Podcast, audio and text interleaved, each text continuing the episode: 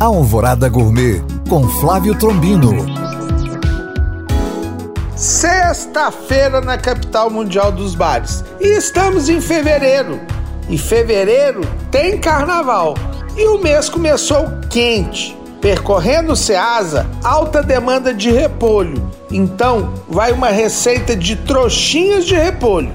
Vamos separar as folhas menores do repolho para as trouxinhas e branquear um minuto em água fervente e em seguida água gelada e reserve. Para o recheio, repolho fatiado fininho, cenoura e abobrinha ralada e regar com molho de jabuticaba. Para o molho, 4 colheres de sopa de geleia de jabuticaba, uma colher de sopa de mostarda Dijon, suco de um limão, 4 colheres de azeite e sal a gosto. Misture tudo em um recipiente e sirva. Bom apetite!